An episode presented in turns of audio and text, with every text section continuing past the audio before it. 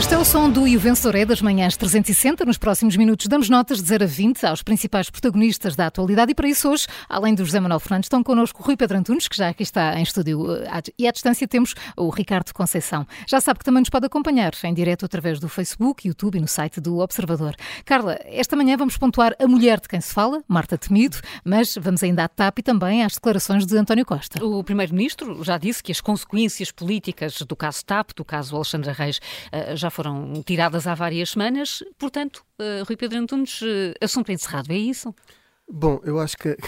Bom dia a todos. Dia. Eu, eu, acho que o, a prestação de António Costa sobre este assunto foi, foi desastrosa. Eu acho que há aquelas matérias depois de, de, da análise dos jogos em, em, várias modalidades. Eu acho que o gabinete de, de comunicação do, do, do, João Cepeda uh, tem muito para analisar de todas as, as declarações de António Costa ontem, em vários pontos. Acho que é preciso aqui um, um time-out, como nas modalidades. Alguém poderia ter dito, António, para um bocadinho, vamos agora discutir um bocadinho, não, não continues. Respirar fundo. Respirar fundo, não continues. E portanto acho que faltava esse, esse time-out, se é que me é permitido o trocadilho sobre o, o sítio onde António Costa foi recrutar o seu, o seu, o seu guru da comunicação. Um, mas uh, um, o, um dos pontos que António Costa falhou foi um, começou para defender a, a Fernandina começou a atacar Pedro Nuno Santos como Uh, bom, Pedro Nuno Santos já assumiu todas as ilações políticas e já retirou todas as consequências políticas que eram uh, necessárias retirar. Um, isto fragiliza logo António Costa, porque o que diz é: bom, havia uma consequência política a retirar por aquele ministro, mas ele não fui eu que o, retirei, portanto eu não tive coragem de o tirar, ele saiu pelo próprio pé. Portanto, quem deu a, a dignidade política à, à, questão acabou por ser Pedro Nuno Santos. Depois ninguém lhe pergunta sobre João Leão e ele próprio diz: este Ministro das Finanças, Fernando Medina, e o anterior não tinham nada a ver com isto, nem ninguém da sua equipa. Portanto, só, como quem diz, só Pedro Nuno Santos é que tem. Porquê é que eu acho que isto é mau para António Costa? Porque eu acho que é sinal de que existe uma guerra surda já entre as duas principais estrelas do PS, que são António Costa e Pedro Nuno Santos, que têm um, um, grande peso no aparelho, como nós repetimos aqui várias vezes. Portanto, nesse ponto de vista, a nível de, na defesa de Medina, não precisava de atacar tanto Pedro Nuno e acho que isto é mau para ele. O segundo ponto é que eu acho que António Costa deu vários argumentos a, aos advogados da, da CEO da TAP, porque ele elogiou mais uma vez todo o trabalho de competência a nível de gestão, tentou separar entre aquilo que era um, todo o trabalho operacional e de CEO da, CEO da TAP e o, a outra parte que era precisamente uh, o, este, esta indenização e a maneira como, como se comportou nesta indenização, mas aí, mais uma vez, uh, bom, uh, obviamente que há erros por parte da administração que já estão identificados, mas António Costa o que vem dizer é que, de facto, estava tudo a correr muito bem e eu recordo uh, um debate de política geral que houve no dia 11 de janeiro, em que António Costa uh, o que disse foi que era preciso maior estabilidade na empresa um, ehm, para uh, concluir o processo, o processo de, de, de, privatização. Ora, só há aqui uma questão que é, obviamente que António Costa diz, bom, mas o relatório da IGF vem dar dados novos. Não vem dar assim tantos dados novos que justifiquem isso. Portanto, o que estamos aqui perante uh, o risco de acontecer é a imunização uh, da CEO da TAP ser superior à de Alexandra Reis e entre o deve o haver o, o, o Estado ainda ir perder mais dinheiro ainda. Não porque... é de afastar a hipótese, claro. Não, e, e António Costa diz isso com uma leveza enorme. Oh, então, isto é um Estado de Direito. Se, se uh, a CEO da TAP quiser recorrer, que recorra. Não, então, se o grande ponto disto, o grande choque disto eram 500 mil euros, então agora se for 2 milhões ou 1 milhão para sair a CEO da TAP, um, é, fala-se com esta leveza. Bom, é o Estado de Direito e, portanto, também aí correu muito mal, porque eu acho que se eu fosse advogado da CEO da TAP ia querer tentar. Uh, e chamar o Primeiro-Ministro como testemunha, não é? Exatamente, obviamente utilizar, utilizar as declarações dele mais do que uma vez e elogiar o trabalho dela. Portanto, quando se quer despedir alguém por justa causa, mas está elogiado desta forma, tem ali o, o, o Primeiro-Ministro do país a fazê-lo ainda por cima. Até porque a avaliação, a avaliação jurídica do caso já percebemos que, enfim, há, há para todos os gostos, não é? Precisamente, precisamente. E, e portanto, uh, aliás, uma das defesas que ela terá sempre é que contratou uma, uma equipa jurídica externa e, portanto, os advogados disseram que isto era um bom acordo, não é? Uh, independentemente depois das falhas na comunicação. Só, só contratou porque uh, a advogada, a senhora dos serviços jurídicos, já não estava na TAP. Ela faz questão de o referir, dizendo que é, a mulher do Ministro das Finanças tinha saído, por isso teve de contratar Sem advogados. Dúvida, mas é assim, uma é, empresa como a TAP, essa, essa é, nota, mas uma empresa como a TAP não pode ficar dependente da ausência pontual de um diretor claro, de uma área qualquer. É, é o departamento jurídico nota, da TAP imagino que tenha dezenas e dezenas de pessoas. Claro, é? aquela nota é para, para, para aleijar alguém. É, exatamente, exatamente. Mas quer dizer, isso era um direito, obviamente, dela, ainda por cima, não é? Estava de licença de maternidade. Obviamente. Uh, independentemente disso, claro, Sim, essa, essa, a tirar a Fernandina, acho que todas as culpas que ele tem, ou que possa ter no, neste processo, essa não, não seria uma, mas um, e também sobre, sobre José Manuel Bolieiro, para terminar, também não foi completamente feliz porque disse que, ah, não, não, ele disse que tinha muita pena, mas compreendia. E depois vem sair José Manuel Bolieiro, que também é, não sei se é também de ser dos Açores, era aquilo que o Mário Soares chamava o Jaime Gama, que é um peixe de águas profundas, uh, que coloca, não fala, mas sempre em off põe num jornal e noutro declarações daquilo que quer dizer publicamente e não diz. José Manuel Bolieiro tem muito esta coisa, não parece, mas é assim um político, um peixe de águas profundas. E meteu logo na comunicação social, uh, meteu, parece assim uma coisa, uh, eu odeio esta expressão porque plantou, parece que. Plantou. Sim, plantou. porque, porque não é assim, porque é um, é um grande trabalho jornalístico tentar saber o que é que ele disse naquela chamada e, portanto, sem desvalorizar o trabalho de jornalista, que foi muito bom. Claro. E o que ele disse foi: uh, é, um, é, uma má notícia para os Açores e ficou muito chateado com António Costa só lhe ter dito algumas horas antes. E, e, e ele diz que uh, António Costa informou não perguntou se podia exato. levar o CEO da, da, da, SATA. Exato, exato. Portanto, uma, são versões completamente diferentes e acho que nesse aspecto, nestes três pontos, primeiro, afronta a Pedro Nuno Santos, segundo, argumentos para os advogados da CEO e terceiro, a maneira como uh, tratou os, o, o, o, Governo Regional dos Açores, acho que falhou a toda a linha António Costa e por isso para ele um 5. Um 5, aqui uma, uma negativa grande para António Costa. Agora, eh, no enorme poder de síntese, vamos eh, falar eh, de Marta Temido. Ricardo Conceição, estás a vê-la como uma vencedora? Estás a antecipar alguma vitória? Uh, acho que pode ser uma séria candidata, mas o PS decidiu aqui fazer um autoteste temido. Hum. Uh, eu quero aqui fazer uma declaração, já o disse aqui várias vezes no vencedor e mantenho. Acho que Marta Temido foi uma das principais responsáveis uh, pelo que correu mal durante a pandemia e houve muita coisa a correr mal.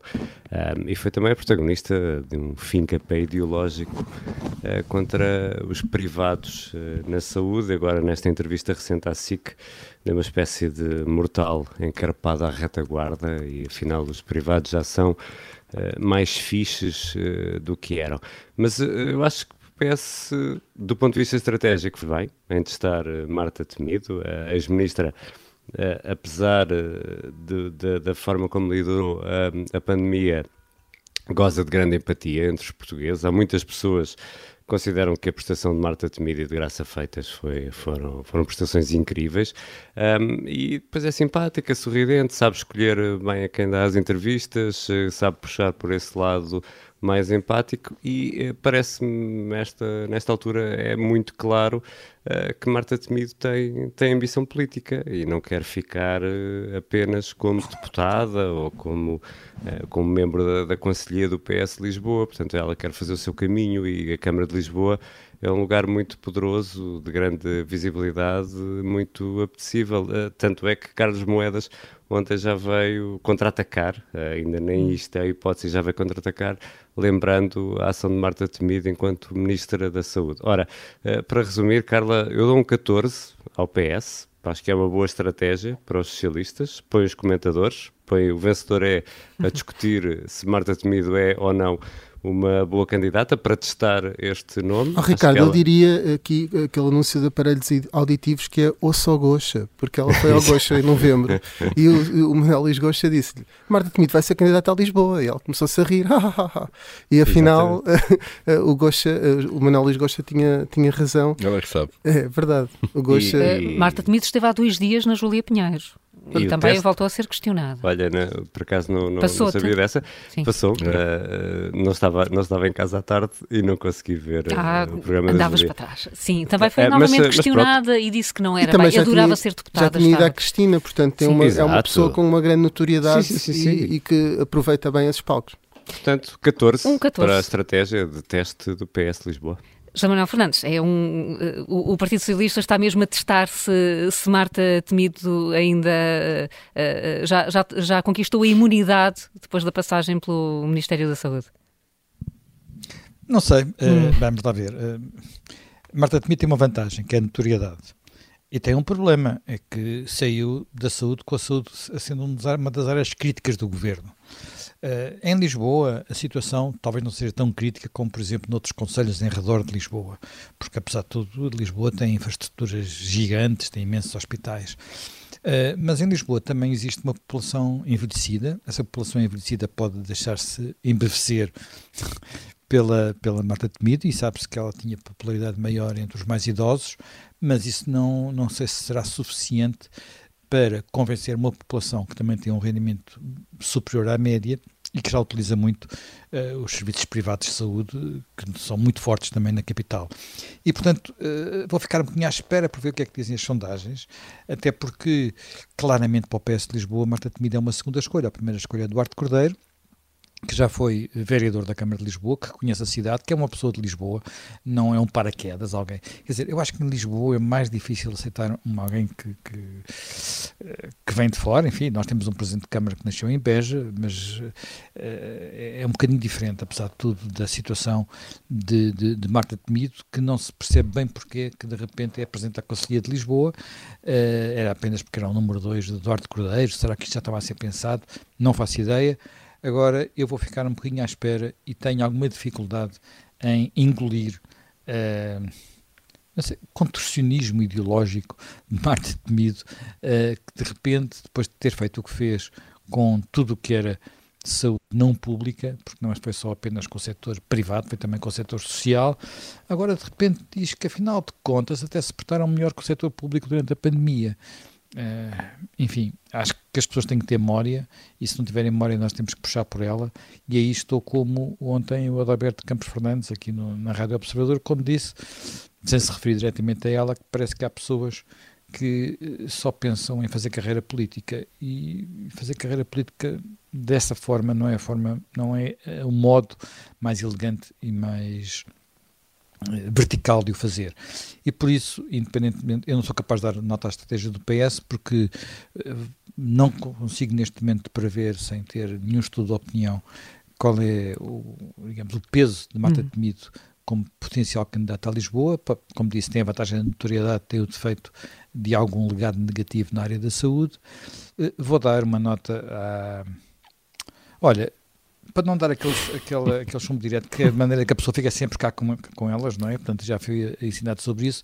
Vou dar uma nota positiva, pela tu, hum. Carla, e vou dar uma nota positiva ao contorcionismo de, de, de Marta. Vais dar nota artística, Pineda, nota, habilidade, nota artística. A flexibilidade da sua espinha, a flexibilidade da sua espinha, porque desse ponto de vista ela talvez possa fazer, fazer aquelas, uh, não sei, uh, há umas, umas ginásticas em que as pessoas têm que ter muita flexibilidade, não sei se ela pratica, se não, mas se não praticar, seguramente poderia praticar e por isso levam 13. Um 13 pela flexibilidade. 13, só uma, 13 é uma grande só, nota, coisa... é uma grande nota na ginástica. Só uma coisa muito rápida, que é se o PS tivesse a certeza que Duarte Cordeiro ganhava a Carlos Moedas, Duarte Cordeiro provavelmente seria o candidato. Deixaria o Ministério Sim, A questão é que o PS tem, tem de facto medo de que Moedas ganhe o segundo mandato, porque é muito provável e é muito natural na política. E então um candidato que possa ir para fazer uma boa figura, mesmo sabendo que não ganha... Pode ficar queimado. É, e, claro. e, exato, e Marta Temido, se ganhar, perfeito, o PS recupera a Câmara. Se perder, também fará uma boa figura e não queima, Duarte Cordeiro não se queima não e pode ir a 2029. De carreira política é ela que tem ele, no, Sim, no curto prazo. E, e se, ele, se em 2029 Duarte Cordeiro não quiser ir, já há um outro candidato que até fala sobre o pai, ataca o tio, enfim, que é Pedro Costa, que esteve aqui na Rádio hum. Observador, que parece claramente ter um, um futuro político de já estar a olhar para a Câmara de Lisboa. Uh, portanto, se Eduardo Cordeiro não quiser ir, já há um outro protocandidato para 2029, imaginemos só, e é Pedro Costa, o filho de António Costa, presidente da Junta de Freguesia de Campo de Rico. Paulo. Olha, eu, eh, pegando ainda aqui no tema de Marta Temido, eu dar-lhe um 18 eh, de boa vontade se Marta Temido, neste momento, encontrasse tempo ali na ronda das televisões que ela anda a fazer, nos programas da tarde e da manhã, para ir falar com os utentes eh, do Hospital de Lourdes, e falar com os autarcas uh, que, que, que, que, são servidos por este, por este Hospital de Lourdes, ou que fosse falar com os enfermeiros do Hospital de Braga, que estão em greve ontem e hoje. E porquê? Porque são, estamos a falar de dois hospitais que, que, que tinham, funcionavam sob o regime de parceria pública-privada, que foi eh, revertida, acabada por Marta Temido, eh, e os resultados, obviamente, não demoraram muito e estão agora a aparecer no Hospital de Lourdes. Estão apenas há um ano que terminou a parceria pública-privada e os autarcas da região já estão com saudades. E, portanto, eu acho que Marta Temido, que é a grande, eh, em termos políticos, é a grande autora, se quisermos, de, de, desta reversão, e fê-lo com gosto, acho que devia explicar às populações e as autarcas porque é que o modelo que ela defende é melhor do que aquele que tínhamos até agora. Porque nós assistimos a uma, a uma, a uma ida, uma, uma, uma, visita a uma reunião de quatro autarcas, Lourdes, Odivelas, Mafra, Sepral, Montagraça, agora a falar com o Ministro, precisamente as, as, as autarquias servidas pelo Hospital de Lourdes, Há aqui dois autarcas do PS, um de PST e outro de PCP, portanto a questão não é partidária, e todos alinham, de facto, eh, primeiro fazem a denúncia do, do mau serviço, e, e, Ricardo Leão, que é uma espécie de porta-voz, Presidente da Câmara de Lourdes deste, deste grupo, ele eh, diz que tem que ser discutido o regresso da PPP ali, e, e, eu cito: se mantivermos uma gestão pública deste nível, ou se muda o Conselho de Administração, ou se mudam as regras, eh, ou se dá mais autonomia aos gestores, ou então inicia-se um processo de uma nova parceria público-privada. Uh, e ele coloca as coisas a este nível. Essa reserva ideológica sobre se deve ser privada ou pública, a mim não me interessa. Tem é que se prestar serviços dentro do SNS à população do Conselho de Lourdes. É o que diz Ricardo Leão. E eu acho que ele tem toda a razão. Eu também aqui sou muito, sigo muito a máxima de Deng Xiaoping. Não interessa se o gato é branco ou se o gato é preto, desde que o gato caça ratos, porque ele está lá para caçar ratos. E, portanto, se funciona melhor, se custa menos dinheiro, se as populações ficam mais satisfeitas, se os autarcas que estão no terreno, independentemente da cor política, também acham isso, porque é que, estão, uh, porque é que não se regressa a isso? E, portanto, Marta Temido acho que tem esta explicação, deve esta explicação ao, ao país, antes de, se dedicar a Lisboa, uh, sobretudo às populações destes, destes conselhos, e eu aí sim daria um 18 a Marta Temido se ela portanto, fosse lá davas, e enfrentasse. Dava já não dás, queria já, já não, não já não queres. Mas olha, mas posso dar, posso dar um 16 a estes quatro autarcas, que ainda por cima convenceram agora o Ministro da Saúde, que apanhou estes escombros que Marta Temido deixou na saúde, convenceram o Ministro da Saúde que afinal aquilo que ele tinha anunciado dois dias antes, o, o encerramento da, da urgência pediátrica ao fim de semana neste hospital já não era necessário. E eu acho fantástico também este modo de self-service, digamos, de servir a saúde. Quatro autarcas chegam lá, não sei que, que argumentos é que eles apresentaram ao Ministro, ou onde é que o Ministro foi buscar meios que dois dias antes não tinha, mas basicamente isto parece que é a protesto. Bom, se é a protesto, então que se faça uma fila de autarcas ali em o frente ao Ministro de Santarém ontem é? esteve reunido e não saiu tão satisfeito. Pois, se calhar já, já chegou, já chegou tarde, depois. não é? O primeiro a chegar é o primeiro a ser servido, talvez, pode ser, ser essa a lógica. Mas olha, estes quatro autarcas eu dou um 16, porque de facto são pragmáticos e querem basicamente é servir bem as populações eh, com o melhor serviço de saúde. Um 16, até amanhã no Juvensoré.